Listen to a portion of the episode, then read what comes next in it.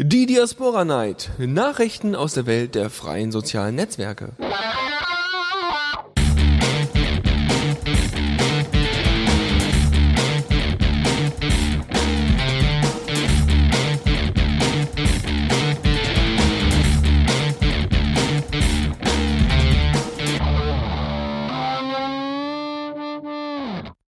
Ja, hallo und herzlich willkommen zu einer neuen Ausgabe der Diaspora Night. Ja, dann wurde auch mal wieder Zeit, ne? Ja, wir sind mittlerweile bei der 60 angekommen. Ja, ja, aber wir machen jetzt hier keine große Party oder sowas, sondern das machen wir erst ab Folge 100. Da gucken wir mal, wen wir da einladen. Weiß ich nicht. Irgendwelche Leute, die vielleicht gleichzeitig Geburtstag haben. die dann auch 60 werden. Ah nee, das war dann 100, ja. Ja, ja, ja genau. Wir, wir laden 100-Jährige in die Diaspora Night ein und äh, zeigen denen, wie das mit dieser E-Mail geht. Ist auch dezentralisiert. Ja, wir können anfangen, würde ich sagen. Ja, krass. Diaspora aktuell.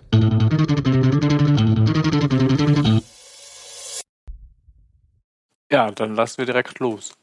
Genau, und zwar, ähm, es gibt ja also ein neues, komisches, mobiles Betriebssystem, das nennt sich Firefox Es ist von Mozilla entwickelt worden und war jetzt in den letzten paar Tagen, Wochen immer mal wieder in den Medien, aber ist jetzt noch nicht so großartig was geworden. Also sie haben es vor allem, äh, vor allem, vor allem in Lateinamerika und äh, jetzt haben sie es auch, äh, ja in Deutschland haben sie es jetzt durch Kongstar, also hat die Telekom das durch Kongstar äh, durchgedrückt. Und das Tolle ist, dass man relativ einfach Apps erstellen kann, wenn man weiß wie. Also man braucht nicht irgendwie zusätzliche Software großartig, sondern man kann es theoretisch in jedem Browser machen. Theoretisch in jedem, aber in Firefox ganz explizit. So und braucht eben kein. Das hat mich kein, ja gerade gewundert, weil hier steht immer nur, ja, diese, das läuft dann in allen Firefox, also überall wo Firefox läuft. Aber es ist eine Web-App. Wieso genau. läuft das nicht in anderen Browsern auch? Das tut es ja. Also das ist es, ähm, da, da äh, diese diese Möglichkeit, dass das auch implement mit implementiert wird und diese ganzen Schnittstellen, da hat Mozilla schon versucht, das alles hinzukriegen. Worauf wir eigentlich hinaus wollen ist, ich habe ja selber so ein Firefox OS Gerät hier zu Hause. Obwohl, warte mal, vielleicht könnte ich auch einfach mal ganz kurz die die neu entwickelte, das ist nämlich das eigentliche Thema, die neu entwickelte Diaspora Web App ausprobieren. Hier live, ja, auf the Radio CC natürlich. Also, es geht darum, Fla hat äh, sich hingesetzt und hat gesagt, okay, oder Flo Bergen, wenn ihr ihn unter dem Namen eher kennt, hat gesagt, hey, wir würden jetzt mal irgendwie gerne so eine Diaspora Web App haben. Also eine App, die eben auf Firefox OS läuft oder eben auch auf dem Simulator und in Firefox selbst im Browser geht's auch. Und ähm, hat sich dann hingesetzt und hat die fertig gemacht und äh, hat dann unter anderem auch darum gebeten, dass doch, dass man doch Icons bräuchte. Und ähm, ja, dass jetzt erstmal zumindest der Grundstock an Funktionen abgedeckt ist, nämlich das Ding ist einfach erstmal nur der Zugriff auf die äh, auf die auf den Pod, auf den jeweiligen Pod ne, und die mobile Seite natürlich. Und ansonsten ja, war es das jetzt mit riesigen Features auch, ja? Also er, er speichert die äh, er speichert die ID, ja, ansonsten loggt er sich auch über die ganz normale Webseite ein. Das ist eben halt der Vorteil gegenüber solchen Android-Devices, dass man eben jetzt das einfach so durchziehen kann. Also man braucht einfach nur, man kann einfach die Webseite als App benutzen. Ja, mhm. da bin ich ja ganz froh, dass äh, Diaspora schon äh, das, das anbietet. Na gut, also ich kann ja auch jetzt bei meinem Android ein Lesezeichen auf den Startbildschirm machen. Genau. Und dann habe ich auch quasi ist damit durchaus vergleichbar, nur dass es eben hier nochmal die ganzen Sachen speichert, aber ich glaube, das kannst du ja in deinem Browser auch nochmal einstellen, dass er das auch nochmal speichert. Ne? Ja, aber so. eben, das wäre, also hier steht ja, you can install the application using Firefox on any platform you want. Aber ich habe auf meinem Handy, weiß gar nicht, ob ich Firefox drauf habe, sonst habe ich auch Chrome als Standardbrowser. Und wenn dann eine Web-App müsste ja eigentlich in jedem modernen Browser laufen. Obwohl, ähm, ich glaube, ich bin mir noch nicht ganz, äh, ich müsste, müsste dann nochmal nachgucken, aber soweit ich weiß, hat äh, Mozilla es auch so eingerichtet, dass man ähm, im Großen, also die, das Schöne an den Web-Apps ist auch, dass sie eben plattformübergreifend in dem Sinne funktionieren, dass du Firefox auf dem iOS-Gerät hast und Firefox auf dem Android-Gerät und kannst trotzdem die ganz normalen Web-Apps von Firefox OS benutzen. Ja, aber das wäre dann irgendwie eine Firefox-App und keine Web-App. Äh, das ist richtig, ja. Solange die äh, Schnittstellen immer noch nicht übernommen worden sind von anderen Trägern, ist das richtig, ja. Deswegen, ich probiere das jetzt mal gerade hier. Also runtergeladen habe ich es jetzt schon. Log mich mal hier kurz ein und dann sollte eigentlich alles, also sollte alles erstmal funktionieren. Mal gucken. Ja, und es funktioniert. Ohne großartige Probleme. Ich Das ist ja glaube, langweilig. Ja, ne, blöd, ne? Schade, jetzt funktioniert das auch Ich noch dachte jetzt irgendwie, dir stützt das Handy ab oder irgendwas das kann- Spannendes passiert, aber nix. Ah, NSFW, auch schön. ja, natürlich. Muss ja immer irgendwie Das dabei kannst du sein. in SFW auch auf dem Handy anschauen, ist das nicht Ja, toll? endlich. Ach, das wollte ich schon immer mal tun. Nee, aber das ist, äh, das ist schon ziemlich cool. Also es funktioniert sehr, sehr gut. Er speichert die ganzen Geschichten und ich mache jetzt einfach hier zum Beispiel mal die App aus. Sollte er eigentlich mich gleich einfach wieder wunderbar und fix einloggen. Bitte darum. Ja. Please select one of your handles. Ja, dann nehmen wir doch mal die. Und dann, ja, läuft das. Ja, das ist echt. Also ich weiß nicht, der cached wahrscheinlich dann den Stream einfach nochmal und aktualisiert den dann. Ja, das ist schön. Also äh, doch, muss ich so ganz ehrlich sagen, äh, bringt schon Mehrwert, weil ich hatte das vorher, also ich benutze jetzt das Firefox OS Device nicht standardmäßig, sondern ich habe äh, hab mir hier schon mal ein Lesezeichen auf meinem äh, auf meinem Desktop gemacht, also hier auf meinem äh, ja, auf meinem Smartphone Desktop, weiß ich gar nicht. Homescreen, ja, jetzt war sowas. Ähm, und das hat nicht so doll funktioniert. Ja, der muss ja dann halt die ganzen Sachen noch mitladen, hat ein paar Sachen nicht gecached und das wäre jetzt hiermit dann auch erledigt. Finde ich eine coole Sache und ist tatsächlich nutzbar. Also es hat tatsächlich einen Mehrwert. Ja, also nicht, dass man denkt, "Hö, das ist einfach nur die mobile Seite. Ist sie, ja, aber besser. ja, okay, das soll es eigentlich gewesen sein. Also ansonsten hat noch äh, jemand ihm, also hat äh, Flabergen ja noch darum gebeten, dass doch gerne noch mal neue, Versi- neue, neue Icons dazu mm, kommen müssten. Ja, also neue Größen von Icons von dem normalen Diaspora. Das sieht jetzt hier auf dem auf dem Device auch ganz nett aus, muss ich zugeben. Und Elias Schwertfeger hat dann ein kleines äh, Diaspora Icons Zip zusammengestellt und auch Mark J. Cobbs und noch ein paar Leute und so. Und das war schon ganz nett. Und da könnt ihr eben euch die Sachen dann nochmal ziehen von dem Kommentar, den wir dann später in die Show Notes mit reinpacken. Gut. So, jetzt kann ich das mal hier ausmachen. Zack. Und dann sollten wir mal weitergehen. Nämlich gibt es ein paar neue Dinge zum Chat. Ja, also es gab, wir, wir reden ja fast jede, jede Sendung drüber, aber es gibt immer mal wieder so ein paar Neuigkeiten und es scheint sich tatsächlich diesmal wirklich was zu bewegen. Echt jetzt? Also Ja, diesmal also- so richtig? So. Ja, so, so, so richtig. Also wir, wir sind noch nicht dabei, dass sie jetzt irgendwann was in Ruby programmieren, aber es geht wirklich schon, also für im, im Vergleich zu den letzten Malen geht's richtig ab. Ja, also kurze Beschreibung. Und zwar, im Moment ist eine wirklich interessante Diskussion am Laufen. Es gibt nämlich, äh, wir machen, versuchen das mal so untechnisch wie möglich zu machen. Es gibt da, gibt ja unterschiedliche, na gut, wenn ich jetzt schon Protokoll sage, dann ja, das, es gibt unterschiedliche Möglichkeiten miteinander kommunizieren. Ich kann über Skype kommunizieren, ich kann über Jabber kommunizieren, also auch einem anderen Protokoll, also XMPP. Ich kann über, was weiß ich, also ich kann unter Unterschied, in unterschiedlichen Arten und Weisen miteinander kommunizieren. Über IRC, wie auch immer. So. Und WebRTC ist eine Art und Jabber ist eine Art. Und da bei haben wir, Jabber, glaube ich, auch schon darüber gesprochen, über Genau, WebRTC. deswegen, deswegen, genau, Jab, äh, WebRTC war zum Beispiel eine Alternative. Also WebRTC macht eine direkte Verbindung von Browser zu Browser. Ja, der Vorteil ist, ihr habt niemanden in der Mitte, der irgendwie eure Daten abfängt. Ja, also das heißt, es wird einfach eine andere Kommunikation aufgebaut. Ähm, während bei Jabber das so ist, dass eben noch ein Server in der Mitte sein muss. Ja, der dann eben die Daten weiterleitet und die Leute miteinander verbindet. naja, das kann den ich Vorteil- selbst unter Kontrolle habe. Natürlich, das kommt, das kommt natürlich noch dazu. Das ist richtig, genau. So, der Punkt ist jetzt, ähm, vor allem kann man dann auch noch mal Ende zu Ende Verschlüsselung machen, damit das auch alles sicher ist und dann geht das eigentlich. So, ähm, der Punkt ist jetzt, die Frage war jetzt, was man einbaut. Also WebRTC hat zum Beispiel den Vorteil, dass es ein sehr, ähm, dass es sehr, erstens sehr gut funktioniert, jetzt schon in zwei Browsern, also in Firefox und in Chrome, funktioniert das wohl schon ganz gut. Ja, auch fürs Smartphone funktioniert es schon ganz gut. Also wie gesagt, bei Firefox auch auf dem mobilen Endgerät funktioniert das wohl schon. Das heißt, ihr braucht keine Skype-Software um Videotelefonate. Also wirklich, ihr könnt dann Videotelefonate relativ einfach über den Browser machen indem ihr, glaube ich, einfach nur einen Link austauscht oder so, oder irgendwie eine ID austauscht und dann vernetzt ihr euch zueinander.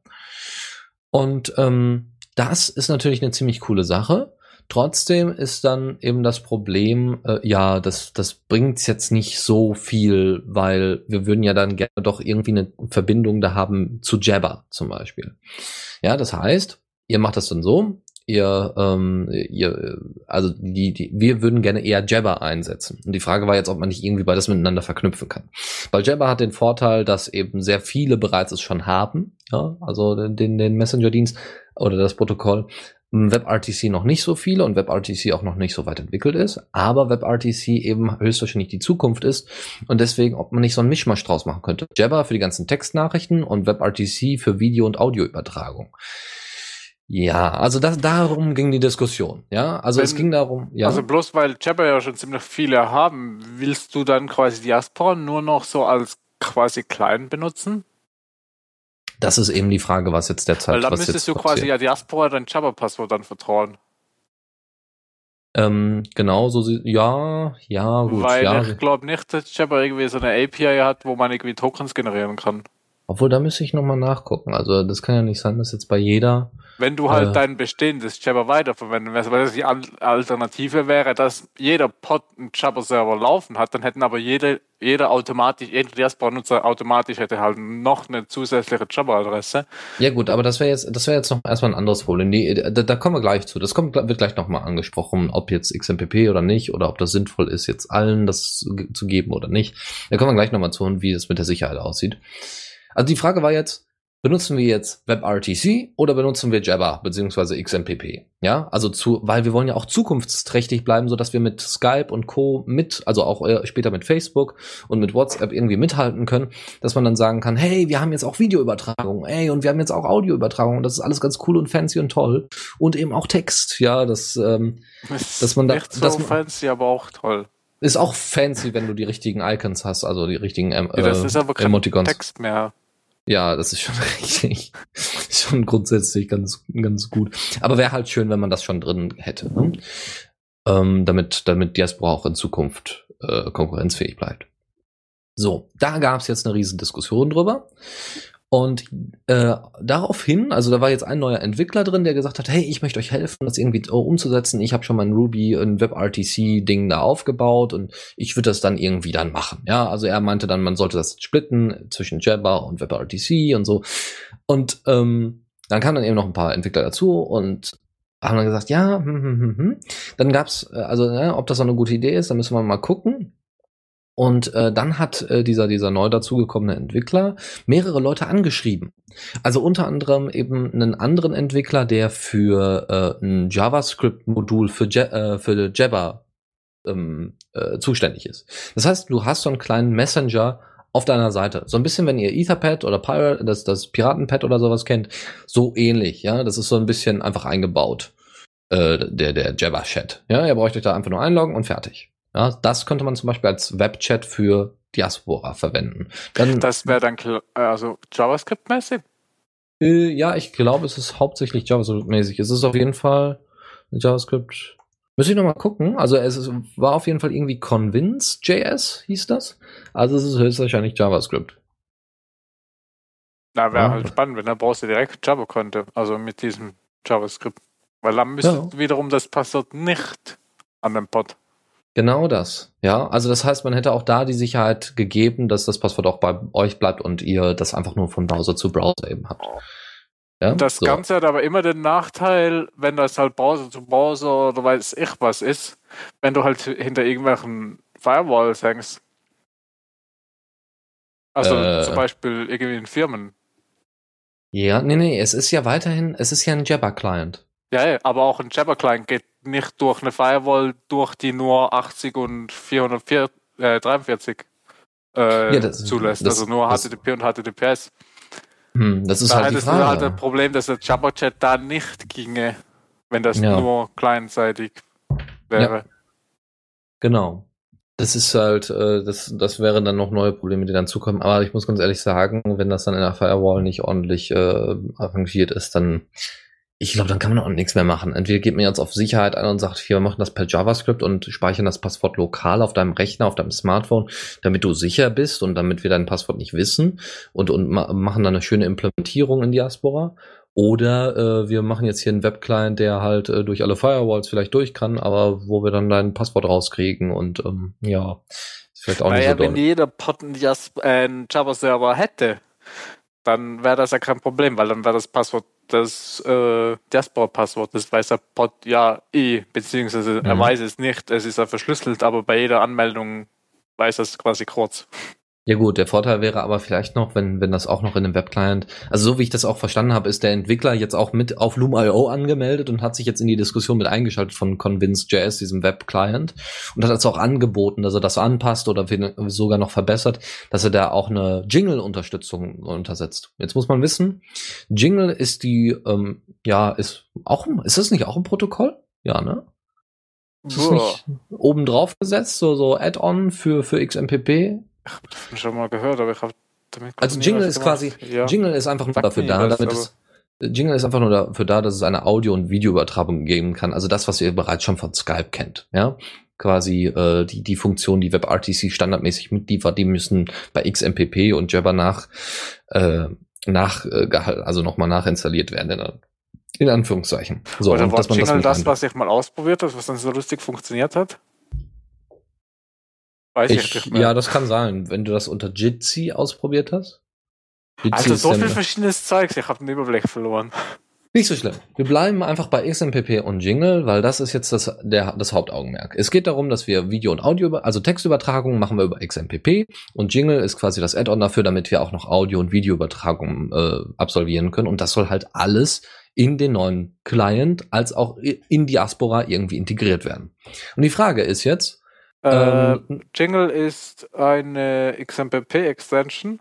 Also eine Erweiterung. Okay. Äh, Jingle ist Binärdatenübertragung in XMPP und wird vor allem für Audio-Video verwendet und von Google entwickelt. Genau. Schreibt der Deus. Ja, danke sehr. Genau so ist es. So, und das Schöne ist jetzt, wenn wir jetzt schon einen Webclient haben, der XMPP kann, dann müsste dieser Webclient nur noch Sachen mit dazu einbauen, die ähm, auch die äh, Videoübertragung ermöglichen. Und das heißt, also Video- und Audioübertragung ermöglichen. Und das heißt, wir hätten, wir hätten quasi ähm, schon mal einen Webclient, ja, den, den jeder nutzen kann. Und wir hätten äh, den Vorteil, dass wir schon bereits einen Entwickler haben, der sich damit beschäftigt, separat, ja, oder wo dann eben noch ein paar Leute helfen können, die vielleicht eher JavaScript als Ruby können. Und äh, wenn das implementiert ist, kommt das sogar allen zugute, weil jeder kann dieses Convince.js ja weiterhin nutzen. Ja, das heißt nicht nur, das hat nicht nur äh, den Zweck, dass das Diaspora dient, sondern es dient dann alle. Äh, dient dann allen. Ähm, und dann gibt es natürlich noch, ähm, noch Strove.js, glaube ich, ist es.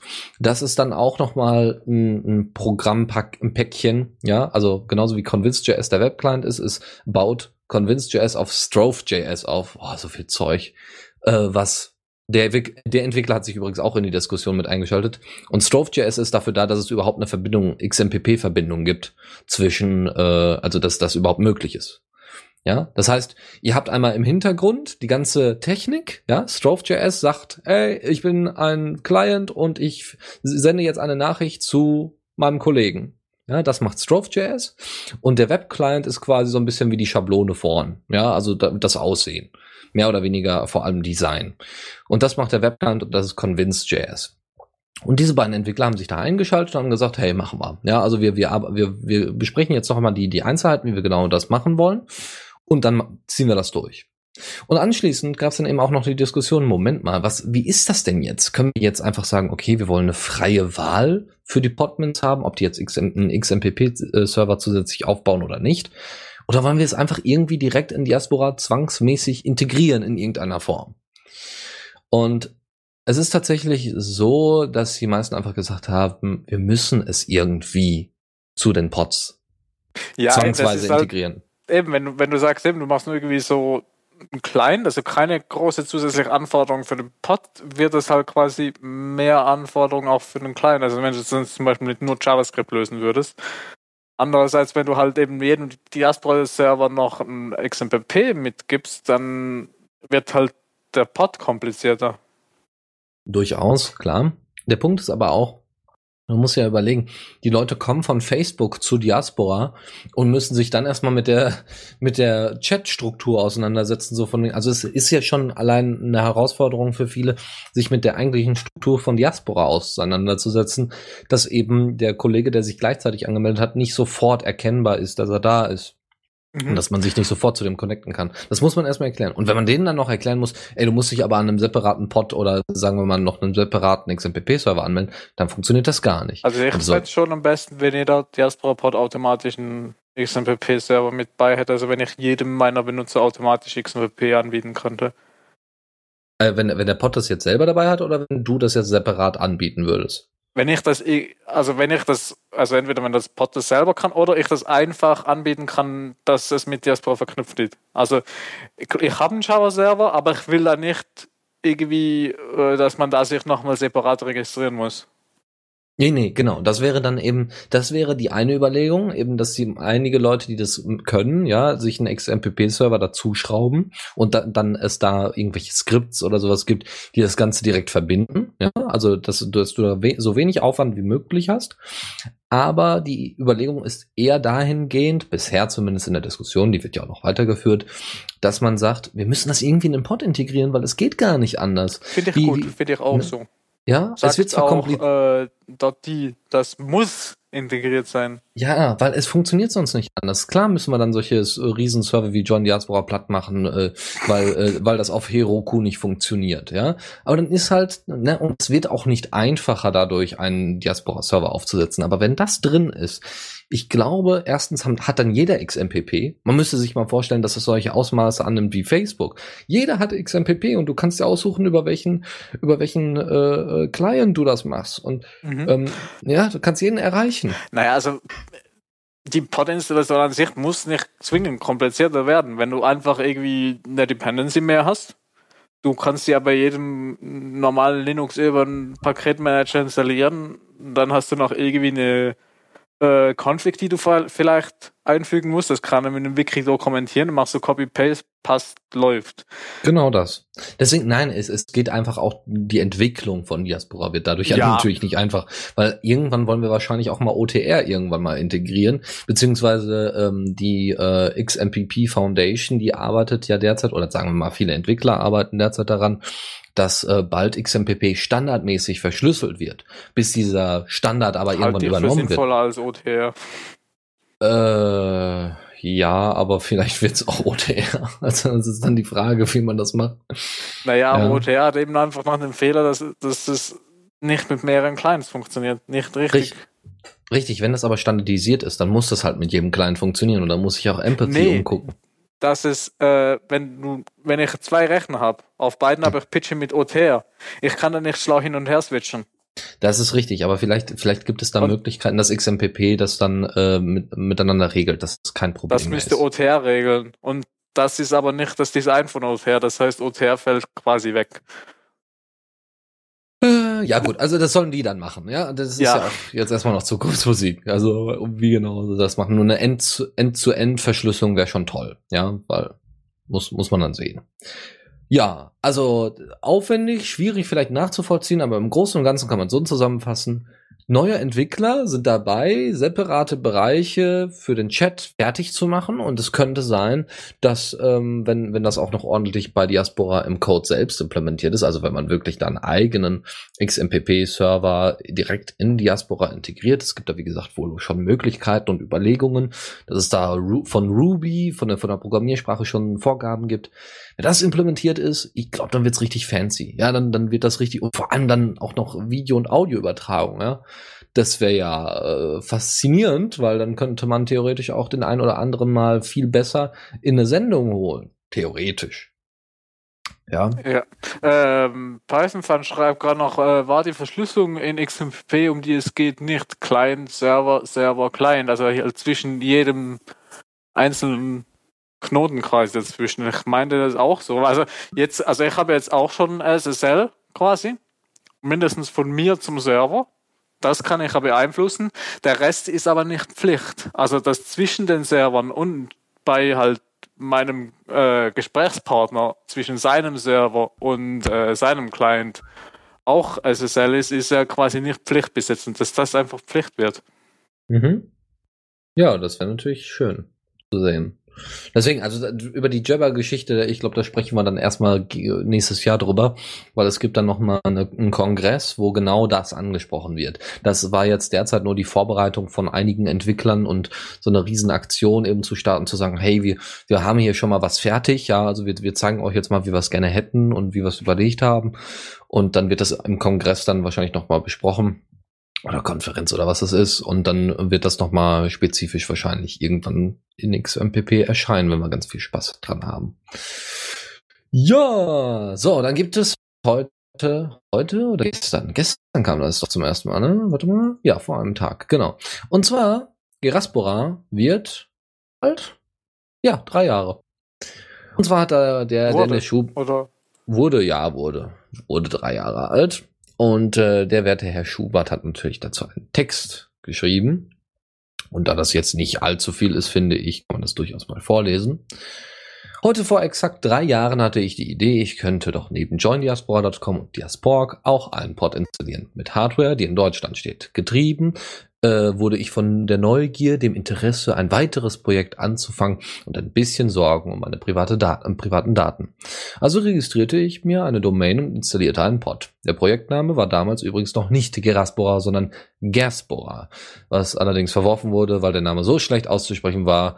So entstand also Geraspora. Ich wusste nicht, wie sich das Projekt entwickelt und ich dachte auch nicht, dass das äh, Projekt länger als ein Jahr überlebt. Nun, heute sind es drei Jahre. In diesen drei Jahren habe ich einige neue Leute kennengelernt, die mir viel, äh, viel bedeuten und ich hoffe, ihr habt auch Leute kennengelernt, die euch viel bedeuten. Teilt doch eure Geschichten mit uns, wenn ihr wollt. Die Diaspora-Community ist nicht groß, aber die Leute darin sind umso größer. Ich weiß nicht, wie sich unsere kleine Welt hier in der Zukunft entwickeln wird, aber ich bin optimistisch, dass unsere Welt sich gut entwickeln wird. Vielen Dank an euch alle für die letzten drei Jahre. Machen wir doch einfach so weiter wie bisher. Beste Grüße, Dennis. Ach, Schön, ne? Oh, und dann gab's dann noch so Geschichten. Also ich glaube, Elias Schwertfeger hatte noch ein bisschen was dazu geschrieben. Der Ryuno Ki, die war auch ein bisschen, der Armin Sommer und ach, alles. Also da gab's ganz, ganz viele Kommentare zu und wahnsinnig viele Likes natürlich. Ich weiß nicht, wir sind jetzt bei 55 Likes und 17 Reshares und 33, äh, 34 Kommentaren. Also das ist schon gut besucht gewesen und deswegen, wir werden das einfach mal als Link hinterlegen, wenn ihr da noch ein bisschen was zu schreiben wollt und äh, ja, sagen dann erstmal herzlichen Glückwunsch Geraspora und danke Dennis, dass er so einen tollen Pod aufbaut, aufgebaut hat, weil den habe ich ja dann, dem habe ich mich dann persönlich ja auch schließlich an, äh, angeschlossen. Ja, weil er eben so stabil ist und weil er eben so super läuft und ach ja.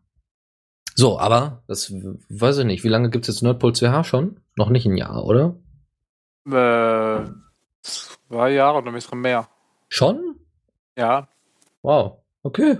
irgendwann im September vor zwei Jahren, glaube ich. Ach Mensch. Ja, haben wir eigentlich ver dann vergessen, ne? Dann September machen wir das. so. Dann machen wir Ja, das nächstes hab, Jahr. Ich habe das selbst vergessen. ja, eigentlich denke ich ja dran, weil dauernd kommt diese scheiß Erinnerungsmail für das Zertifikat. Daran könnte ich das eigentlich rausfinden. Ja. Okay. Gut. Gut. 25.09. kam das zu. Ach so, ja, da habe ich es zuletzt aktualisiert. Aber das ist jetzt nicht das genaue Datum, aber irgendwann September vor zwei Jahren. Ja, da können, kannst ja trotzdem mal demnächst mal eine, eine also ne- demnächst im Sinne von nächstes Jahr, wenn es zu der Zeit wieder, wieder interessant wird, äh, mal einen schönen Beitrag raushauen. Ein bisschen feiern. Yay, drei Jahre lang Nordpols, ja. Naja, gut, gucken wir mal. Naja, ich weiß auch nicht, was für ein Datum ich da genau nehmen soll, weil erstmal habe ich es installiert, da habe ich es kaputt gemacht, da habe ich es irgendwie wieder hingebogen, dann muss ich alle Benutzer löschen und dann irgendwann lief's. Sollen wir es doch eher auf Oktober verschieben? Nein, wir gucken mal. Ne? Ist auch vielleicht gar nicht mal so wichtig, aber war auf jeden Fall ein schöner Anlass, äh, um das um die Geschichte von Geraspora mal ein bisschen aufzu, aufzudröseln.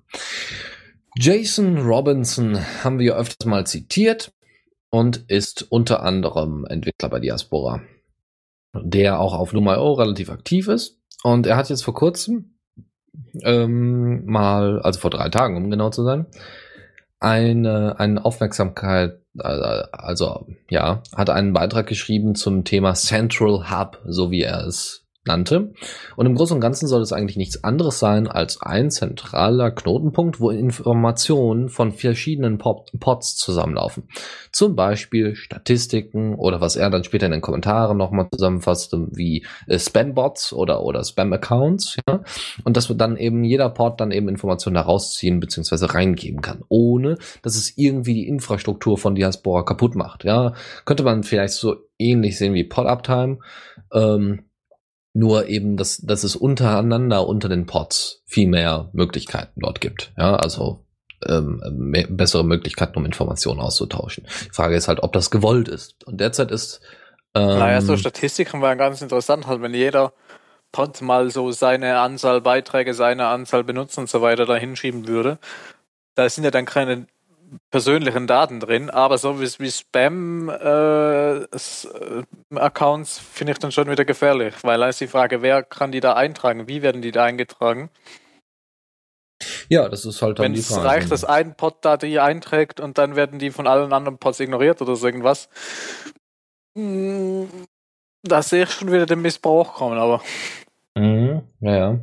Ich sehe das schon. Ja, deswegen, das ist halt die, das war halt nur ein Beispiel. Aber so eine zentrale Statistik, weil es gibt ja mehrere Statistiken, wie viele Pods gibt, also Pods gibt, wie viele Benutzer gibt und so weiter. Mhm. Ähm, aber das sind alle Schätzungen. Wenn man sowas mal äh, mit richtigen Zahlen machen könnte, wäre das schon ganz interessant. Also ich mag ja Statistiken nehmen. Da finde ich jetzt nichts Schlimmes dran, wenn jeder Pod halt seine Anzahl Benutzer irgendwie da hinschiebt. Mhm. Es gab dann äh, eine, eine, kurze Umfrage von zwei Tagen, irgendwie komisch. Und zwar ähm, kam dann die Frage auf, braucht denn Diaspora äh, überhaupt Statistiken? Brauchen nicht, aber nice to have. Ja, ja, genau. So, und inwieweit und ne, Name, URL des Pods, was war noch, lokaler Nutzer, wie man sich da registriert. Also man kann dann eben seinen Pod dort registrieren, ähnlich wie bei PodUptime. Und ähm, ja, er hat das irgendwie nach einem Tag oder zwei jetzt schon, also nach zwei hat das jetzt geschlossen. Ähm, und es ging, ja, sieben Leute waren dafür, fünf Leute da, dagegen und zwei wussten noch nicht so ganz. Und ähm, naja, okay. Auf jeden Fall ähm, hat er jetzt gesagt, er macht das in seinem eigenen äh, Repository. Also er macht das bei sich in Anführungszeichen zu Hause. Er probiert das erstmal, probiert das mal rum, ob sowas möglich ist. Also möglich bestimmt, aber wie er das dann genauer zusammenkriegt, die Informationen und wie das dann am Ende aussehen könnte. Und dann gäbe es dann nochmal eine, ja, eine genauere Umfrage wahrscheinlich, ob man das einführen sollte naja, oder nicht entweder muss es im Diaspora-Code eingebaut sein, dass halt Diaspora diese Infos irgendwo hinschiebt, oder es muss halt irgendwie eine Schnittstelle geben, wo man das von außen abrufen kann, also irgendwie JSON oder sowas. Ja, oder einfach eine direkte Connection zu dem Server. Ne? Also, dass man, also, ja, dass entweder, man, äh, ja, JSON, entweder muss ja. Diaspora das zum Server schieben oder der Server muss es holen kommen.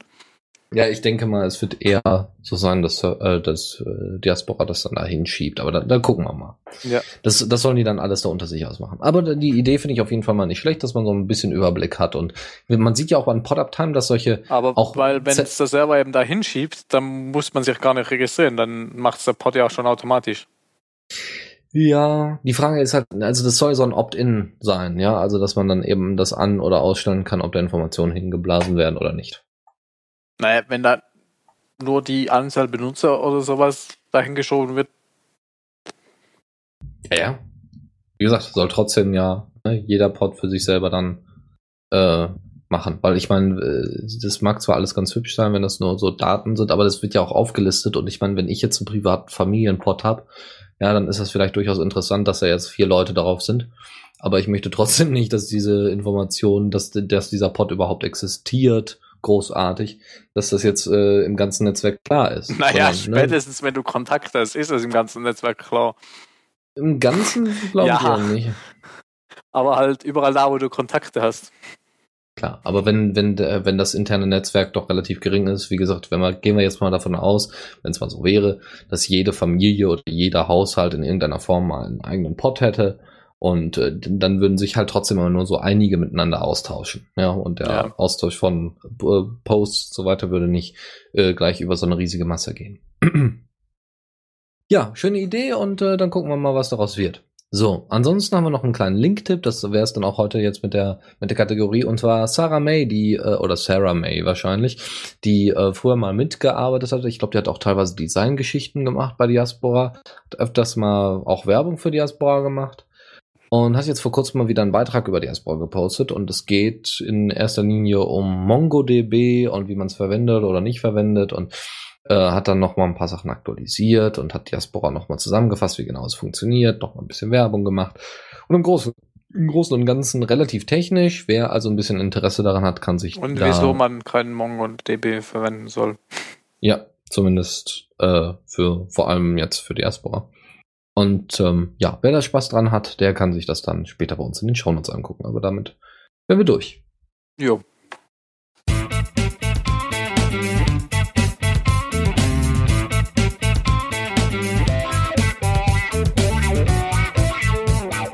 Blick aus dem Fenster. So, nächste Kategorie. Genau. Und da haben wir mal wieder das alte WhatsApp-Thema. Ja, ich hau immer so gerne auf WhatsApp drauf, weil WhatsApp im Moment derzeit, im Moment derzeit, derzeit das genau dasselbe, die denselben Rush erfährt wie Facebook. Ja, hast du WhatsApp? Nein, habe ich nicht. Lass mich in Ruhe. Ja, und, und einfach jeder, fast jeder davon ausgeht, dass man WhatsApp hat.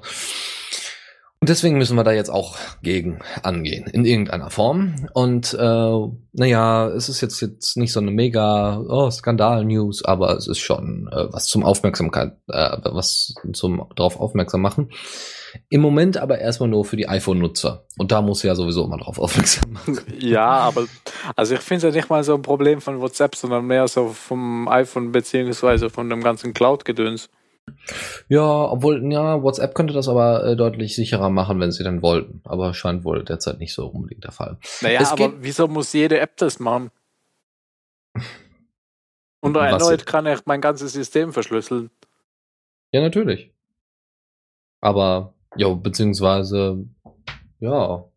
Ja, weil, weil das halt unter einem iPhone so ist. Ja, das- weil es iPhone ist und weil die das dürfen oder so. So ähnlich, genau. Und weil du für, fürs iPhone auch kein, Alternati kein alternatives Betriebssystem findest und so.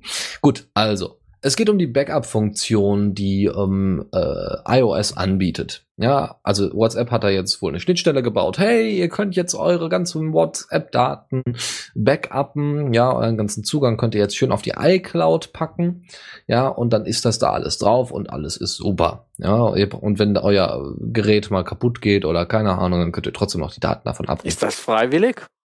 Also wenn du so sagst, ihr könnt, das ist, da- das, ja, ja, das ist freiwillig. Das ist Ja, durchaus freiwillig. Also ich weiß nicht, ob der es iC einfach ausschalten. ich, ich bin mir nicht ganz sicher, ob der iCloud-Account wirklich freiwillig ist, weil der, Der ist ja nicht. der ist ja angebunden an die Apple-ID, genau. ja, Aber äh, die Backup-Funktion in WhatsApp ist durchaus freiwillig. Trotzdem kann man ja durchaus darauf aufmerksam machen, weil die Leute, oh, das ist aber spannend und das ist aber interessant. Tunk. ja, aber das ist, weißt du, also das ist eben, das ist ja halt nicht verschlüsselt, aber alles andere, was man in diese iCloud Backup, ist auch nicht verschlüsselt. Also Da kommt, da, da, da kommt jetzt eben hin. Also die Datenbanken, die auf eurem iPhone sind zum Thema WhatsApp, ja, also Nachrichten, Kontakte und so weiter, die sind einfach in Klartext auf eurem iPhone drauf. Und wenn ihr das backupt, dann könnte iCloud beziehungsweise Apple das einfach auslesen. Ja, wo alle Daten wunderbar fein säuberlich mit allen Informationen, wann, wie, mit wem, aber mit die können das doch eher auf deinem iPhone auslesen. Wenn sie die, eine direkte Verbindung dazu aufbauen, das ist richtig, ja. Theoretisch. Aber ich glaube, aber da müssten sie, glaube ich, erst direkten Zugriff auf diese, diese Teile haben. Aber bei der iCloud ist es ja so, die haben das dann für ewig gespeichert. Und du Ja, schickst es denen auch noch freiwillig dahin. Ja, schon, aber wenn sie, wenn sie wollen, können sie es auch holen kommen. Ich glaube nicht, Ja. dass das ein Hindernis für die ist. Nö, das stimmt wohl. Nö, aber man kann ja, aber das ist ja erstmal das, was wir wissen. Ob das jetzt für die ein Hindernis ist, die direkt zu holen, ist ja erstmal irrelevant, weil das ist jetzt etwas, was man nachweisen kann, dass auf jeden Fall da äh, Klartextinformationen von WhatsApp äh, in die iCloud einfach reingezogen werden und höchstwahrscheinlich ausgelesen werden könnten. So, das, ja. diese, Fun da ist diese Funktion. Ich finde es ein allgemeines Funktion, äh, Problem von der Cloud. Das halt alles, was du in diese Cloud speicherst, ist erstmal unverschlüsselt. Ja, ja, es ist auch einfach, ähm, wird ja auch nirgendwo dann dargestellt, so von wegen, wir speichern jetzt die ganzen Sachen da äh, auch per Klartext. Ja, ich meine, ich kann ja trotzdem äh, mit TrueCrypt irgendwelches Zeug verschlüsseln und das in die Dropbox packen, ja. Mhm. Das wird jetzt, glaube ja, ich, nicht so das Riesenproblem. Hast du auf dem iPhone TrueCrypt? weißt glaub, du, wenn, nicht, wenn du das wäre sowieso mal eine coole Idee. Mal gucken, ob es für iOS TrueCrypt gibt.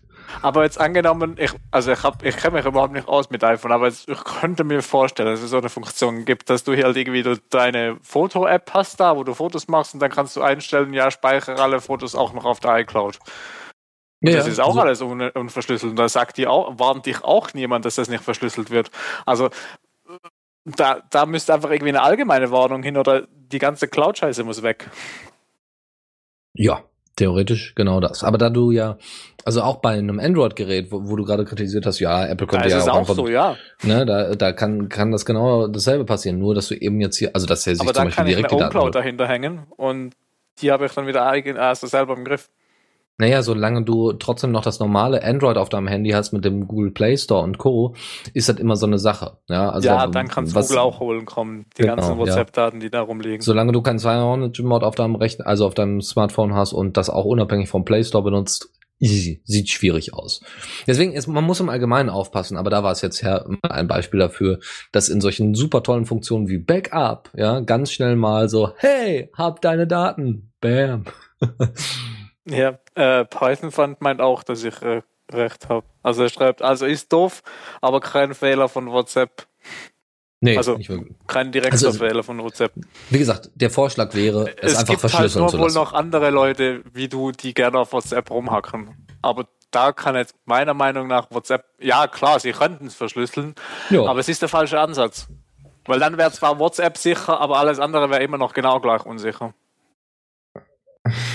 Die iCloud an sich, ja, ja, das ist schon richtig logisch.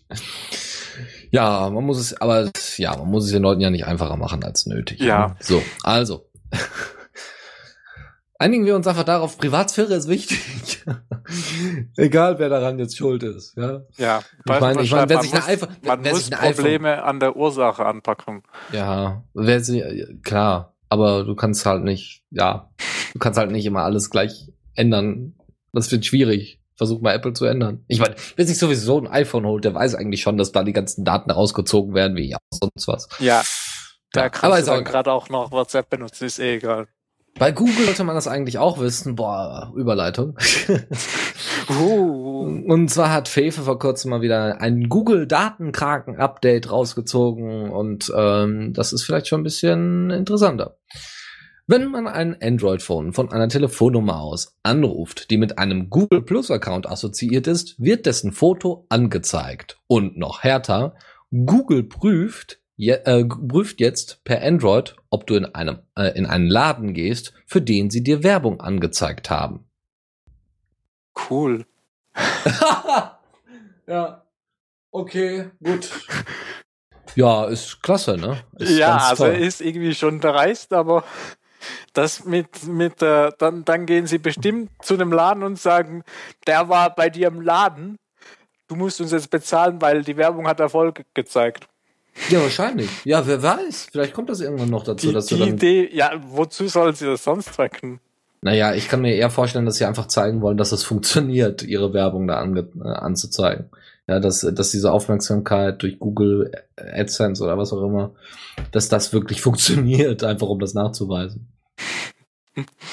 Ja, aber also man kann doch mit dem auch Geld verdienen, also. Ja, wie Google das ist es seit Jahren du, macht. Gibt ja auch mehr, wenn du auf den Banner klickst, gibt's ja auch mehr Geld quasi, als wenn du den nur anzeigst. Genau. Das ist dann wie, wenn du in einem Laden dann wirklich bist, dann geht's nochmal los. Ja. Genau. Das ist ja noch besser, als wenn du nur darauf geklickt hast. Uiuiui. Uiuiui. also Finde ich irgendwie lustig. Ja, ich finde das überhaupt nicht lustig. Aber gut, ich habe ja das Problem damit beim Android nicht. Ja, weil das ist ja Cyanogen-Mod. So, aber hier die Geschichte mit dem Google Plus Account fand ich jetzt auch schon ziemlich heftig. Ja, weiß ich nicht, dann hast du halt mal irgendwann einen Google Plus Account gehabt oder hast benutzt den nicht, ja. Auf einmal ruft dich jemand an, der, der irgendwie aus dem Google Plus, äh, aus Google Plus kommt und dann siehst du dann das Icon von dem. Finde ich schon, schon grenzwertig. Also. Naja. Nur einfach mal wieder, um auf den neuesten Stand zu kommen. Aber Aber Google. Das ja. Foto hat man ja freiwillig auf Google Plus hochgeladen. Also, Ja, es geht einfach nur darum, dass wenn du selbst kein, also es geht ja jetzt darum, dass wenn du selber keinen Google Plus Account hast, aber jemand einen Google Plus Account hat äh, und der dich anruft. dann Ja. siehst du sein Foto. Ist ja. Ja. sein Problem und nicht dein Problem. Also du hast ja nur einen Vorteil, wenn dir sein Foto angezeigt wird. Hm, ja. Es sei ja. denn, er lädt da irgendwelche Bilder hoch. Aber ich ja, glaube, dazu gibt es Richtlinien bei Google Plus. diese Assozi aber es geht doch einfach auch darum, dass wenn dich jemand anruft, der einfach nur deine, der, du hast ein Android-Gerät, er hat auch eins und hat einen Google Plus Account und er ruft dich einfach an, das allererste Mal überhaupt, also jetzt auf dem neuen Mhm. Android-Device, dann gibt es eine Verknüpfung, ja, so oder so. Ja, aber in dem Fall gibt es halt äh, dann auch noch äh, wahrscheinlich dann noch mehr Werbung für Google Plus. Hey, wir haben bereits schon Freunde von dir festgestellt, die bei Google Plus sind. Dann komm doch auch zu uns und so. Also es geht immer Das ist weiter. lustig, das heißt, allen Leuten, ich telefoniere nie mit dem Handy, das ist blöd. Aber das, heißt, ja, wer kennt das, das, heißt, nicht? alle Leute sind jetzt meinen geilen Tux da auf dem Handy, dann wenn ich die anrufe mit dem Handy. Ja, die werden sich freuen. Cool. Reich, das reicht mir schon, wenn die Leute äh, mich bei Steam sehen. Ja, habe ich auch einen tollen Tux. Das ist auch alles gut. Da, da, damit, da bin ich dann noch zufrieden mit. Okay, ähm, äh, gerade Google, ja, beschweren sich, das ist die nächste News, beschweren sich jetzt darüber, dass, äh, also haben jetzt mal geäußert, dass dann die Datenanfragen, die so von einer, von den Amerikanern kommen, dann öfters, äh, dann doch durchaus gestiegen sind. Und zwar war das irgendwo zwischen Juli und Dezember 2009, war das durchaus ein größerer Unterschied an Anfragen, den es gab. Also nicht nur US, sondern auch äh, im Allgemeinen. Also auch global die Anfragen an Google. Also sagen wir mal im äh, Bereich, äh, also jetzt hier 2009 war es noch so, die ganzen Anfragen war um die 12.000, 12.000 Anfragen. Und Mhm. jetzt sind die bei um fast 26.000 Anfragen 2013. Und das ist ja schon, äh, also ne, also in manchen Bereichen hat es eben eine Verdre hat eben eine Verdreifachung stattgefunden, Mhm. circa äh, von Anfragen. Und das ist natürlich jetzt äh, Da ziemlich. reicht's wohl heftig. nicht mehr, wenn du einfach irgendeinen Praktikant anstellst oder so. Das ist äh, wohl richtig, ja. So, und das ist, ähm, das ist schon ziemlich he- heftig, finde ich. Ah, also, ähm, ja, das wird auch weiterhin so funktionieren, ja. Also, je mehr Daten sie haben, umso mehr müssen sie die halt auch wieder abliefern. genau so sieht's aus. Ja, und das wird jetzt immer so weitergehen. Ah, ja, ja. Aber interessant, dass das die Washington Post derzeit äh, propagiert. ja, also äh, die Washington Post, wer das nicht weiß, ist vor kurzem von dem, äh, ich glaube, Amazon-Geschäftsführer derzeit gekauft worden. Ja, der wird da schon, der wird da schon einen schönen Einfluss äh, drauf, äh, drauf üben, dass Google dann mal da positiv als auch negativ auftaucht. Aber weniger positiv, denke ich mal. Mal gucken. Mal gucken. Ja, gut. Das zum Thema Google. Äh, genau, dann gab es eine News von wegen, äh, wir haben ja jetzt hier in Deutschland auch zwischendurch mal das Thema gehabt, äh, wie sieht das denn aus mit Olympischen Winterspielen in zwei Jahren und äh, überhaupt Olympische Spiele, wollen wir uns dann nicht schon wieder mal bewerben und soll das nicht alles toll und super werden, die ganzen Spiele. Ich kann ja mit Sport überhaupt nichts anfangen, aber ich mach's trotzdem mal. Also mich, mich interessiert das einfach nicht, ob jetzt da, naja. Aber wer, wer sich mit Olymp Olympia in irgendeiner Weise verbunden fühlt, der wird sich jetzt darüber freuen dürfen, wenn er in Sochi ist. Das ist diese kleine, dieses kleine Städtchen in Russland, wo das äh, ausgeführt wird, die, die Olympischen Spiele. Winterspiele, wenn mich nicht alles täuscht. Ja, Winterspiele. Ähm, man darf keine Tweets absetzen, man darf äh, über im Allgemeinen keine Smartphones großartig nutzen, man darf auch keine Instagrams vers äh, versenden. Im Großen und Ganzen darf man eigentlich in keinster Art und Weise irgendwelche Bilder von Darf man diasporieren? Spielen. Höchstwahrscheinlich nicht. Es geht im Aber ist Allgemeinen darum, das, oder? nutz, das, das Nutzen, nee, nee, es geht im Allgemeinen, das waren ja nur ein paar Beispiele, es geht im Allgemeinen erstmal darum, dass keine, dass keine, ähm, kein Social Media Zeug äh, also benutzt wird. Ja, wahrscheinlich auch deswegen, weil, ähm, ja, wenn die Polizei da mal auftaucht, ja, nicht unbedingt aufgenommen werden. Ja, da werden wahrscheinlich dann, äh, wenn die Leute dann da zu den Skirampen und so weiter geführt werden, werden denen wahrscheinlich die Smartphones oder sowas abgenommen oder die dürfen da nicht rein, wenn sie eins haben. Irgendwie sowas. Das werden sie höchstwahrscheinlich dann durchziehen. Äh, Theo schreibt, darf man homosexuell sein? Äh, nee, auch nicht. Also Auch doch, nicht? homosexuell sein schon, aber du darfst es nicht propagieren. Also du darfst nicht sagen, dass du homosexuell bist. Sonst wirst du nämlich sagen, ich bin schwul, ich bin schwul, la la la la. Und, und äh, Dotti schreibt, man darf nicht Dennis heißen. Hm, Das ist richtig, aber wer möchte denn, wer möchte denn Dennis heißen und gleichzeitig in erstens in Russland leben und zweitens bei den Olympischen Spielen dabei sein? So. Ja, aber es geht eigentlich darum, dass gerade Olympia ja derzeit in der Kritik ist und gerade die bräuchten vielleicht mal so ein bisschen mehr Publicity, so von wegen, hey, ist alles voll friedlich und toll und fancy hier. Aber nein, äh, das macht, also Russland sagt, nee, das machen wir nicht, das ist nicht gut und dann, dann ziehen die uns da die, weiß ich nicht, dann gibt's dann irgendwie Probleme mit Lizenzen, also höchstwahrscheinlich, ne, weil Olympia ist halt wahnsinnig viel Geldmacherei. Und das ist natürlich nicht so schön. Ja. So, was haben wir noch? Wir haben, dass Facebook jetzt endlich einen neuen Messenger vorstellt. Wer hat nicht drauf gewartet? Uh, Wir haben nicht. nicht. drauf gewartet. Ich warte auf den Diaspora-Chat, aber nicht auf dem Facebook-Messenger. Oh Gott, ey, das ist so. Also ich meine, es sieht ja hübsch aus, das kann man ja nicht anders sagen. Also Designer haben sie, ja, aber es ist halt, es ist halt. Es ist halt Aber ist jetzt das so ein bisschen wie Google Hangout für Facebook? Ja, es sieht zumindest ja danach aus. Und das Ding heißt auch einfach nur Messenger. Und keiner so. weiß so ganz genau. Also, das Ding heißt wirklich nur Messenger. Ja, aber es funktioniert wohl irgendwie. Und das sieht gar nicht mal schlecht aus. Das muss man ganz ehrlich sagen. Wie gesagt, also man kann auch irgendwie, sie haben jetzt versucht, mehr Sticker und so weiter da einzubetten. Also Sticker im Sinne von, ja, sie wollten mehr mit Bilder machen. Ja, also genau das, was WhatsApp größtenteils bekannt gemacht hat, dass man eben Bilder verschicken konnte und so und ähm, dass genau das jetzt eben auch noch stärker möglich ist. Und man kann das jetzt auf dem iPhone und überhaupt nutzen und das ist ja alles ganz Also ein iPhone und Android kann man es nutzen und ähm, wie gesagt, so optisch sieht es wirklich sehr, sehr ansprechend aus, keine Frage. Das Und- ist aber halt immer noch Facebook. Ja, aber ich natürlich. sehe gar nirgendwo ein Facebook-Logo oder so.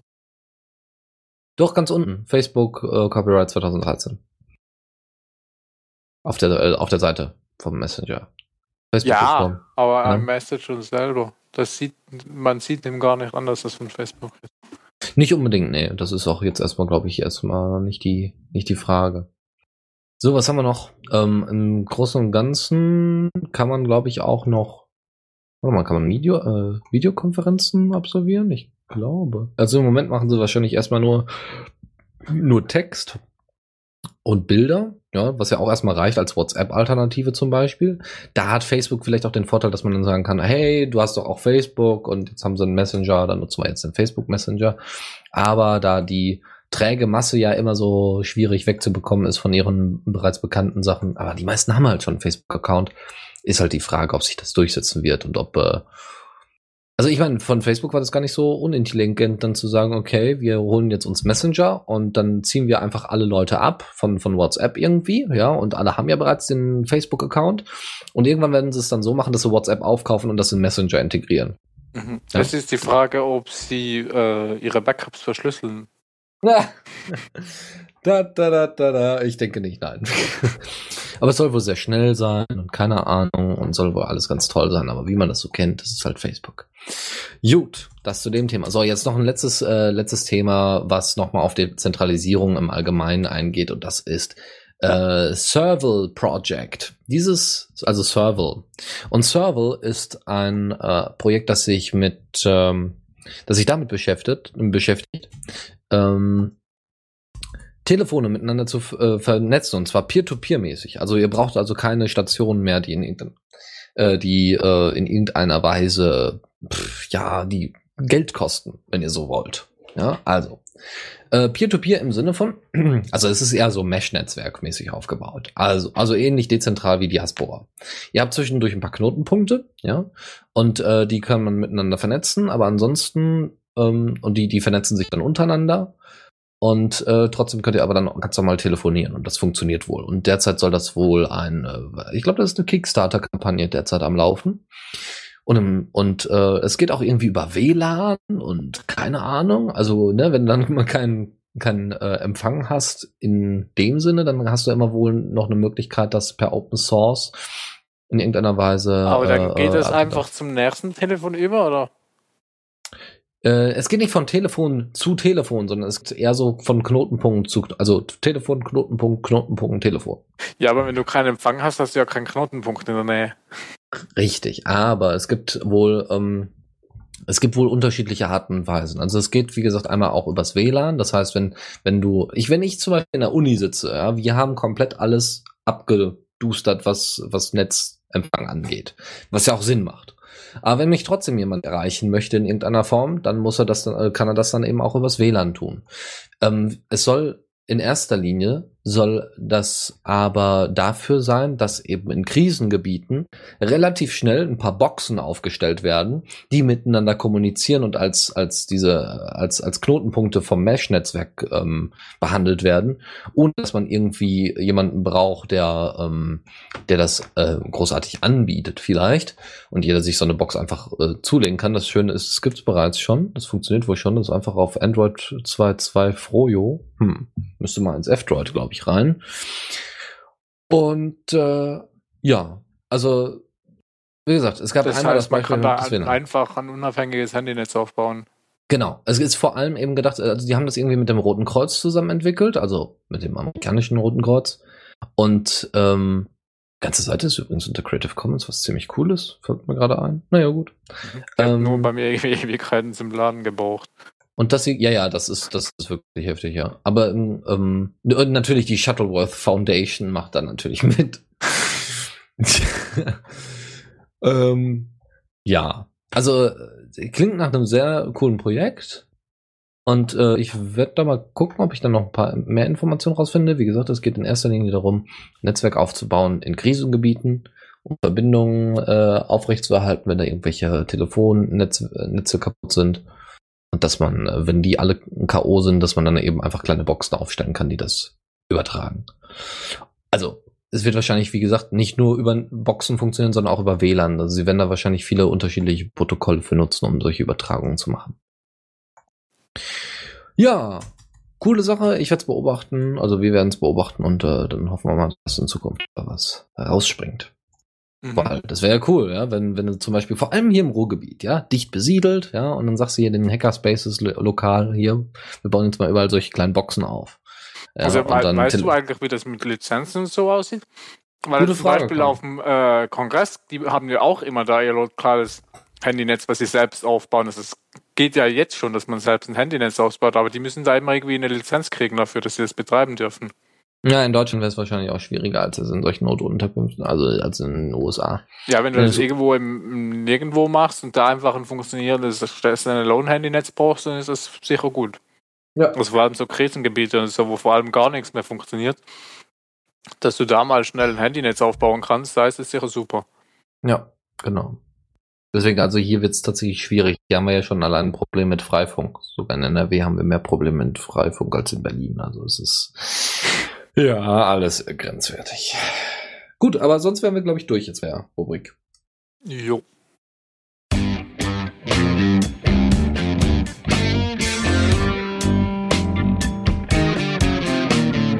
Neues aus der Community. Ja, dann kommen wir noch zur letzten Kategorie. Genau. Und zwar, äh, wo bestellst du deine Bücher? Ich bestelle keine Bücher. das war, glaube ich, die beste Antwort, die man da geben könnte. Ja, Ja. das, also, das ist ja so altmodisch und Papier. Ich habe irgendwann mal vor einem Jahr oder drei, zwei oder so, weiß nicht mehr, ist auch schon eine Weile her, so ein E-Book oder so gekauft, aber ich weiß auch nicht mehr wo. Das war dann schlussendlich so ein PDF, was ich runterladen konnte. Hm. Aber sonst habe ich gar keine Bücher mehr, also keine mehr gekauft. Wieso? Bestellst du denn Bücher? Nö. Ich krieg, also ich hole mir die meistens direkt im Laden, weil wir haben in der Nähe genug. Aber der Kollege von Jan P. hat wohl Probleme, weil er wohl in einem kleinen Dörfchen wohnt oder irgendwo in der Nähe äh, kein ordentlicher, ja, kein ordentlicher äh, Buchladen in der Nähe ist. Und äh, der hat, also Jan wollte ihm dann, seinem Kollegen dann sagen, hey, äh, bestell das doch nicht über Amazon, sondern bestell das doch über den und den und den, ja. Ähm, ja, und da war halt die Frage, was nimmt, nutzt man denn da? Wenn du es nicht Amazon, über Amazon machst, dann macht das über bücher.de und bücher.de ist zu einem Drittel vom Axel Springer Verlag, zu einem Drittel von Holzbrink und zu einem Drittel von Weltbild, also der katholischen Kirche. Und dann auch Portokosten und so und das ist alles ja nicht so feierlich. Und dann hat er jetzt äh, Joghurt. Ich glaube, er ist Joghurt. Ja, keine Ahnung. Ich, ich wusste mal seinen richtigen Namen. Äh, Niederländer. Äh, der hat zum Beispiel zentrales Verzeichnis für Antiquar antiquarische Bücher. Da kann man sich wohl äh, Bilder, ach Bilder, Bücher bestellen. Ja, Bilder wahrscheinlich auch. Buchfreund.de ist wohl auch so eine Möglichkeit. Das ist aber alles eher älter, Booklooker und so weiter. Ihr könnt euch da durchsuchen, könnt euch da, könnt ihr noch mitdiskutieren. Vielleicht kennt ihr ja auch noch selber welche und äh, gilt einfach nur als kleines Archiv, wo man denn noch Bücher hätte herbekommen können als Alternative zu Amazon und äh, ne, Bücher.de zum Beispiel. Wenn ihr jetzt wirklich in so einem Dorf wohnt, wo es sowas nicht gibt. Soll es ja geben. So, dann. So, Cocker 68. Ist auch irgendwie ein komischer Name, aber okay, jeder so wie er möchte. Hoppala. Hat, ähm, hat äh, einen Vorschlag gemacht. Er würde ja zum Beispiel gerne seine Jabber-ID ordentlich darstellen wollen. Ja, dass die Leute einfach noch draufklicken und dann zack, ist es bei denen im Client. Und es gibt da mehr oder weniger schon eine standardisierte Möglichkeit dafür. Und zwar steht dann einfach oben xmpp, Doppelpunkt, slash, slash und dann die bei ID. Ja, also die XMPP-ID. So, und das wäre natürlich super, wenn einfach äh, Diaspora das direkt erkennen würde und man dann einfach auf die XMPP-ID klickt und dann automatisch das schon angeboten wird im Client, von wegen, hier willst du den als Buddy hinzufügen, als Kontakt. Das wäre natürlich toll, wenn das schon funktionieren würde. Und das würde er sich wünschen, wenn das in der Diaspora implementiert wird. Mhm. Ich habe auch mal meine Diaspora-ID da, glaube ich, eingetragen und das weiß gar nicht mehr. Irgendwann hat es mal funktioniert, dann haben sie was geändert, dann hat es nicht mehr funktioniert. Ja, ist mhm. auch jetzt so, dass das wird nicht mehr richtig angezeigt. Mhm. Also irgendwann so. ging es mal.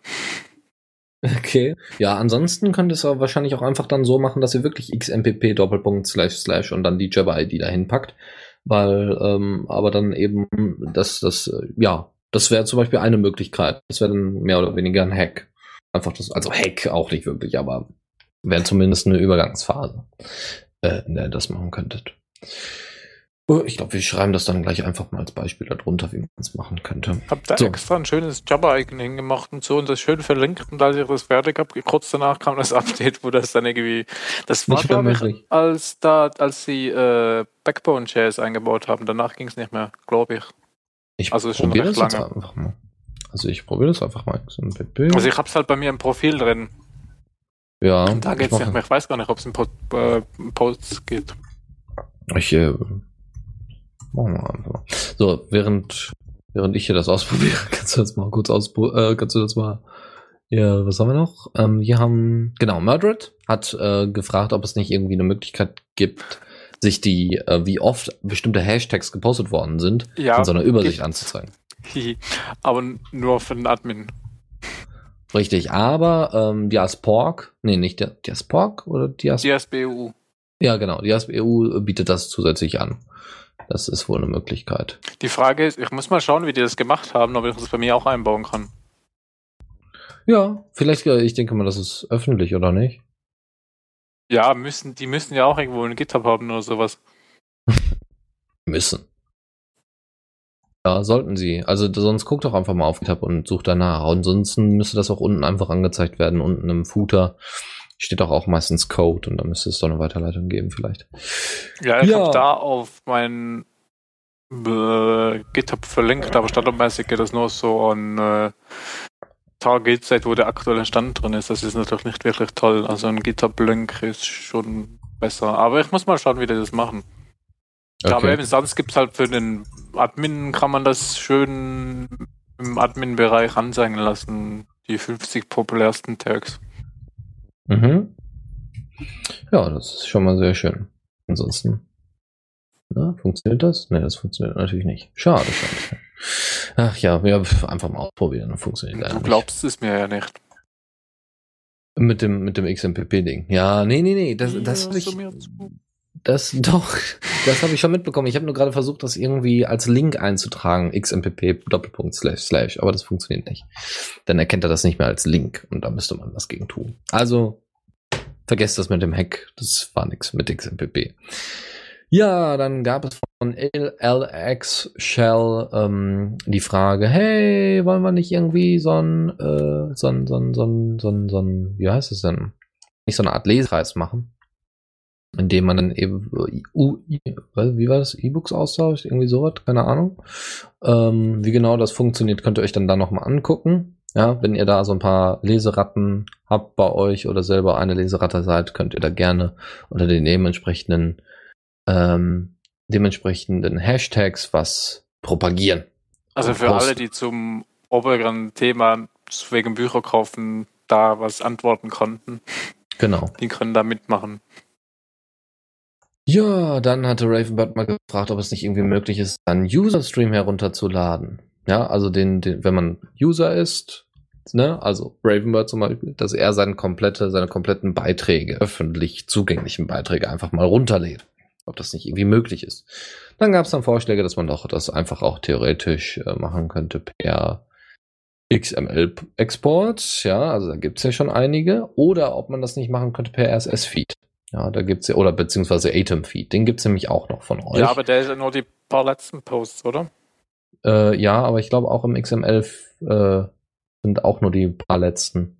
Da sind vor allem die paar letzten und sonst nur die IDs. Was ja. auch nicht viel bringt. Genau, deswegen, da müsste man wahrscheinlich mal ein Skript bauen, beziehungsweise die ASPI vielleicht benutzen, ähm, um das auszulesen.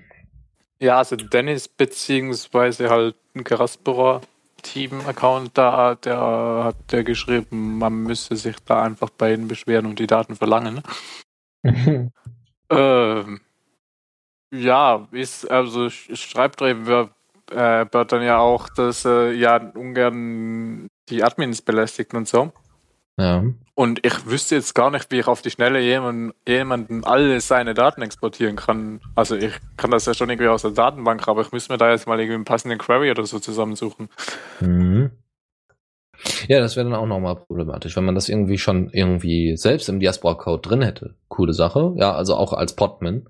Und wenn man das dann, äh, dann, dann als User auch noch hat, umso besser. Aber ist ja derzeit nicht. Ja gut, anderes Ding, anderer Link, Link-Tipp für euch ist ein Beitrag von Silvio Kabisch. Der hat äh, mal ein bisschen rotierende Kunst produziert.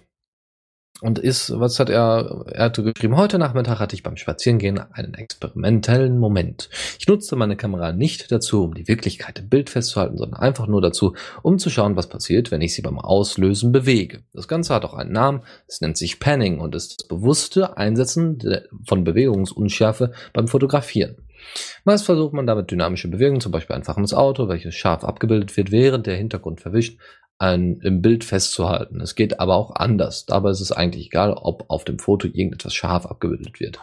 So, und das hat er in dem Fall gemacht. Er hat sich wohl einfach irgendwie an ein Feld oder auf, äh, in den Wald gestellt und hat einfach mal die Kamera rotieren lassen und hat während des Rotierens dann ähm, einfach mal auf den Auslöser gedrückt. Und ich muss ganz ehrlich sagen, ich würde mir sowas tatsächlich, äh, ja, das hat irgendwie was Entspannendes, ja, was Gradliniges. Und ich würde es mir als Wallpaper machen, wenn es groß genug wäre. Finde ich cool. Finde ich klasse. Und vielleicht Kannst du mal versuchen, ob du da die äh, um Image in der Originalversion, ja, ja. ob das größer ist, wie groß das, er das hochgeladen hat. Ja, nee, ist auch Moment. größer. Ne, oh, schade.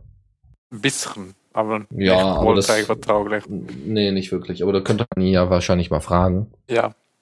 Aber und, ich finde das interessant. Normalerweise ist es eher ungewollt, dass es unscharf ist oder dass es verruckelt, aber da ist es mal ausnahmsweise gewollt. Ja, der Punkt ist einfach, dass es auch gut aussieht, finde ich. Es hatte irgendwie was künstlerisches, Schönes, ja. Und mhm. sagen ja immer alle, äh, Kunst ist ja alles irgendwie so komisch, aber ich Du kannst dich ja auch selbst mit deiner Kamera hinstellen und einfach mal ein bisschen in der Gegend rumwackeln. Ja, ja, dann habe ich es dann aber, ja, stimmt, dann habe ich es natürlich in sehr, sehr hoher Auflösung. Okay, so, weiter geht's. Und zwar hat, äh, wer war es denn?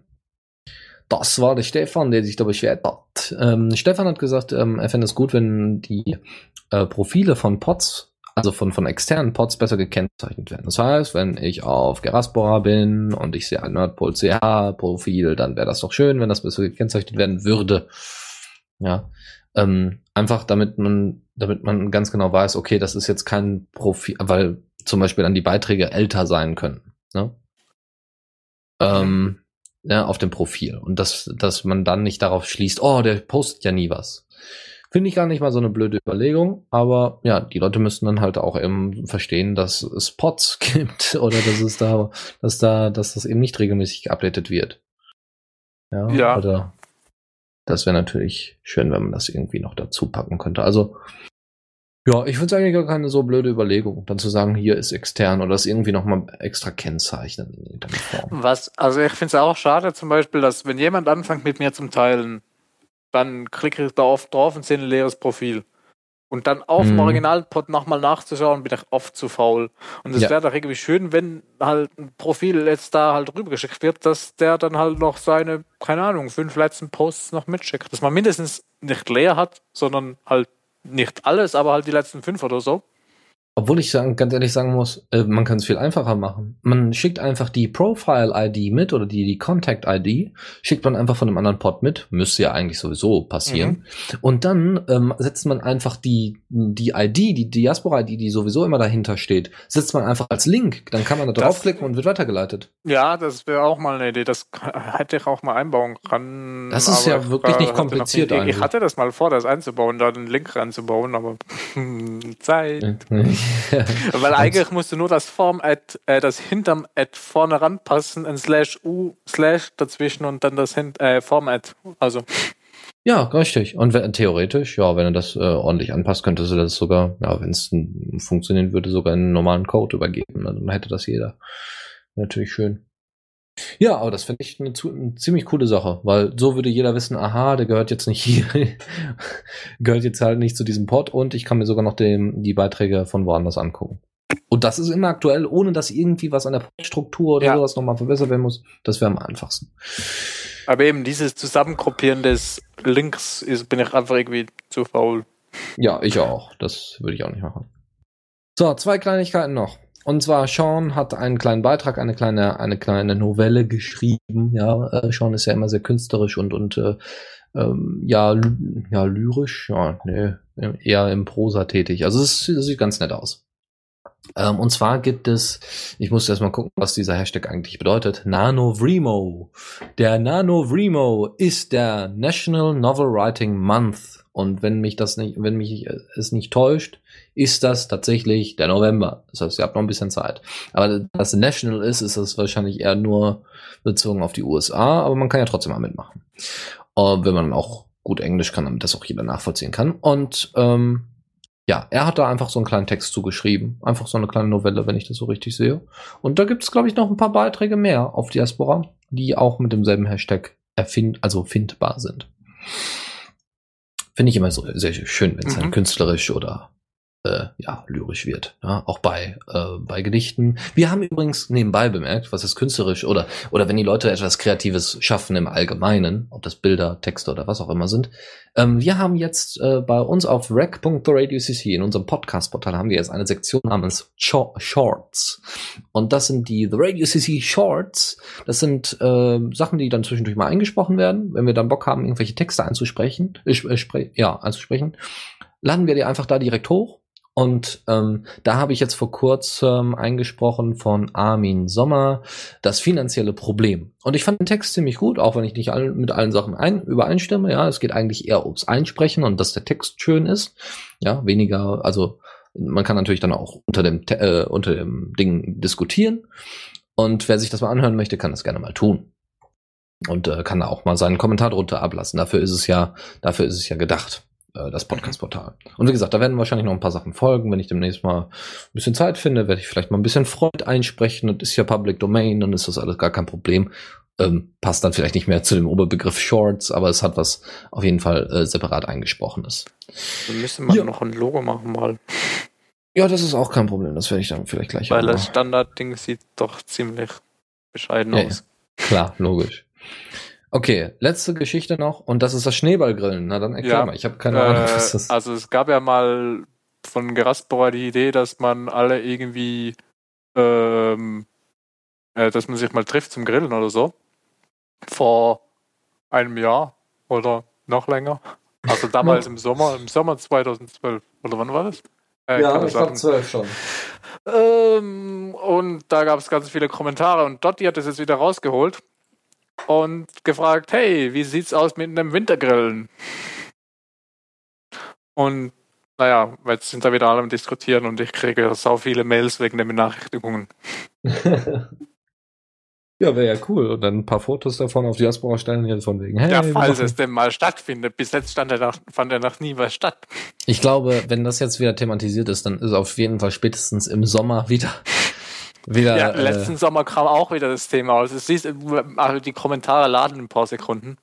Mhm. Aber wenn sie dann mal geladen ist, dann kannst du die alle durchlesen und da sind immer wieder so, wurde das mal wieder rausgeholt und dann kam trotzdem nichts. Ist so ein bisschen wie der Chat von Diaspora. Ja, genau. Ja, Aber alle, vielleicht alle. kommt ja jetzt was. ja, es ist wirklich wieder Chat von Diaspora. Ja, wir warten jetzt alle darauf, dass irgendwann mal was passiert. Okay, nee, damit wären wir durch. Ähm, ja, noch irgendwelche letzten Worte, irgendwas, was wir unbedingt noch erzählen müssen. Mir fällt jetzt gerade nichts ein. Mir auch nicht. Och, schade. Aber wir haben diesmal nicht so lange gebraucht. Wenn ihr Themen habt, schickt sie uns bitte zu, wenn ihr irgendwelche weitere, vor allem bei Diaspora ist es immer, ihr könnt am besten uns zum Beispiel Sachen zuschicken, indem ihr uns einfach erwähnt, ja. Also ihr braucht jetzt keine riesige Mail schreiben oder so, sondern ihr könnt uns entweder einfach packt, ja, ja, erwähnt uns am besten, ja, und äh, schickt uns das dann einfach. Also entweder per, ihr könnt uns das auch per Nachricht schicken, das geht natürlich auch, aber ihr könnt uns erwähnen, wenn wir euch nicht folgen. Ähm, oder, ne, also ihr könnt auch das als Kommentar irgendwie darunter setzen, durch, äh, hinter der letzten Diaspora Night äh, Nachricht oder so. Dann kriegen wir eine Nachricht und können, und ich kann das dann aussuchen und kann das dann hier mit reinbauen, hier in ja. unsere, wenn es von Relevanz ist. Ne? Das kann man ja auch einfach Links an, äh, was dieses Kommentar at radio.cc schicken. Genau, oder im IRC, obwohl, ja, das wird ein bisschen schwierig. Dann könnte das ja, tatsächlich. IRC kam letztens einer rein, das ist halt nicht so eine tolle Idee, weil das dann niemand sieht oder halt sehr schnell untergeht. Genau, und deswegen schickt es dann uns einfach am besten per Mail. Also oder, Mail ja, oder irgendwas, was halt. Twitter was geht halt, auch, was, ja. Also ja. das kriege ich dann auch noch mit. Wenn irgendwo wir erwähnt werden, ist das kein Problem, dann kriege ich das auch noch mit. Äh, ne, einfach at the radio cc durchgeschrieben, ohne Minus, ohne Punkt. Obwohl mit Minus werden wir schon lange nicht mehr geschrieben. Die Zeiten sind schon etwas länger vorbei. Mhm. Ja, gut. Ansonsten wünsche ich euch noch einen schönen Abend. Hoffe, euch hat Spaß gemacht. Hoffe, es war nicht allzu kompliziert und allzu aufwendig. Und ähm, ja, dann danke dir, äh, Benjamin, fürs Stream. Und vielleicht nächstes Mal versuchen wir mal eine andere Art des, äh, der Technik. Ja, also äh, zum Beispiel bei der letzten Linux Launch, die gestern lief, ja. wurde OpenOB benutzt, die Software. Und vielleicht mhm. könnten wir das auch mal äh, uns annähern. Das wäre wahrscheinlich auch mal eine coole Sache. Und äh, wahrscheinlich hört ihr mich dann in der nächsten äh, Linux Lounge dann auch noch mal etwas klarer. Wenn ich äh, Zeit habe, mich damit zu verfassen, ja. Genau, das ist dann das nächste. Aber äh, Lukas hat mir dann eine sehr schöne Anleitung geschickt, die kann ich dir zuschicken. Gut. Ja. Hat mit der Sendung nichts mehr zu tun. Dann würde ich sagen, bis zum nächsten Mal. Ja, bis zum nächsten Mal. Tschüss. Die Diaspora Night. Nachrichten aus der Welt der freien sozialen Netzwerke.